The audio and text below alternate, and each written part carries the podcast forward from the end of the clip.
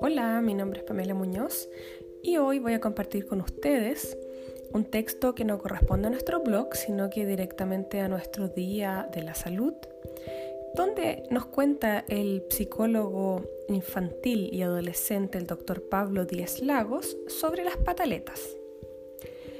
Esos pequeños momentos que todos los que somos padres hemos tenido la posibilidad de vivenciar en carne propia y que habitualmente se acompañan de preguntas como ¿por qué no se calla? ¿Qué culpa estaré pagando? ¿O qué estoy haciendo mal? Esas preguntas generalmente no tienen una respuesta sencilla y tienden a simbolizar la potente frustración que podemos llegar a sentir frente al llanto incesante de nuestros hijos. Es importante destacar que las pataletas son eventos normales en el desarrollo humano, siendo notoriamente más frecuente a partir de los 2 años y disminuyendo hacia los 5 años. El por qué se dan principalmente en este rango de edad tiene que ver con el proceso de desarrollo de cada ser humano, ya que en esta etapa comienzan a afinar una identidad diferenciada de nosotros los padres y por ende con propios intereses y motivaciones, por lo que la mejor manera de demostrar esto es gritando, llorando y pataleando frente a lo que no me agrada. Cómo no obtener lo que quiero y especialmente si aún no tengo la capacidad de expresarme adecuadamente y muchas veces aún no comprender completamente lo que me sucede. Si sospecho que las pataletas de mi hijo se salen de lo normal, debemos considerar los siguientes aspectos. Frecuencia.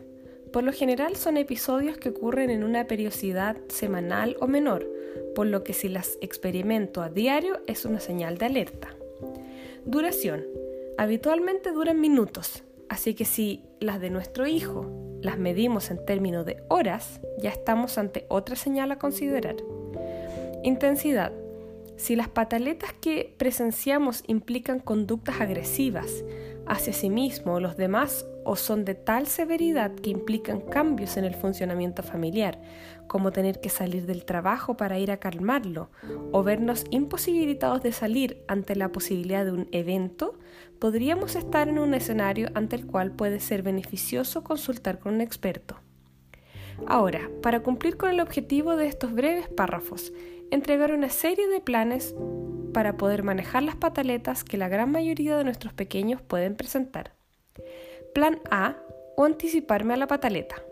Sin duda, este es el mejor escenario, aunque no siempre es fácil de implementar con niños pequeños. Ejemplos de conductas preventivas pueden ser explicar previamente lo que haremos y lo que esperamos de su conducta a nuestro hijo, reforzando esto antes y durante. Por ejemplo, iremos rápidamente al supermercado a comprar algo para el almuerzo. No puedo comprar otras cosas como juguetes o golosinas. Si la potencial pataleta puede ser por un juguete o algo similar que eventualmente debe compartir con otro niño, debo considerar tener dos o una alternativa equivalente, sobre todo si hablamos de los pequeños que rondan entre los 2 y 3 años. Evitar situaciones estresantes para mi hijo si es que está en un estado en el que fácilmente puede frustrarse, como cuando no ha dormido bien o si se encuentra enfermos. El plan B o la pataleta ya está aquí. Aquí el objetivo es evitar que la pataleta se prolongue en exceso y se transforme en algo difícil para mí y principalmente para el niño. Si bien las estrategias a utilizar dependerán de la edad y nivel de desarrollo de nuestro hijo, hay una regla de oro que no debemos olvidar. Jamás. Si quiero calmar a mi hijo, debo estar yo calmado primero. Si no cumplimos con este requisito primero, ninguna de las intervenciones que realizaremos dará el resultado que esperemos. Por lo que si no me siento lo suficientemente tranquilo, lo cual no es tan sencillo como parece, considerando que el llanto de un niño puede ser de los ruidos más irritables que podemos experimentar, y es importante que así sea, si no, no reaccionaríamos a tiempo frente a situaciones de peligro, debemos pedir ayuda a otro adulto significativo para mi hijo que sí cumpla con ese requisito.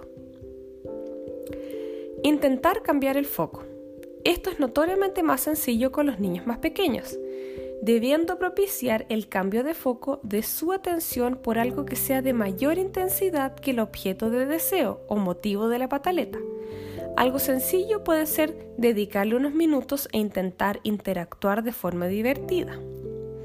Una tercera opción, acercarse con calma y contener física y verbalmente. De esta forma validamos el malestar de nuestro hijo y le ayudamos a que pueda retomar el control. Este es uno de, nuestro principal rol como cuidadores. Es importante hacerlo dialogando y explicando, por más pequeño que sea nuestro hijo, nunca debemos subestimar sus capacidades de comprensión. Esperar de cerca y nunca olvidar la calma. Si bien esto puede ser más complejo, resulta bastante bien con niños más grandes, ya que cuentan con mayor repertorio, de estrategias para regularse, como cuando llegan al nivel preescolar. El esperar no significa hacer nada, sino más bien una espera activa, que generalmente dura unos pocos minutos, y estando atento a los requerimientos como preguntas que pueda hacer respecto a la situación o evitando potenciales riesgos por conductas agresivas. Debemos cambiar prontamente a una postura más positiva y de mayor cercanía cuando presente la conducta que esperamos, como dejar de llorar y gritar. De esa forma reforzaremos su capacidad de autocontrol, capacidad que está directamente relacionada con el éxito y satisfacción con la vida a futuro. Espero que al leer esto puedan sentirse algo más respaldados en su actuar y no olviden que todos nos veremos enfrentados a situaciones que desafiarán nuestra labor de padres, pero que afortunadamente en la crianza de los niños las acciones positivas valen el o doble o más que las negativas. Le damos las gracias al doctor 10 por esta interesante eh, información respecto a las pataletas. Nos vemos.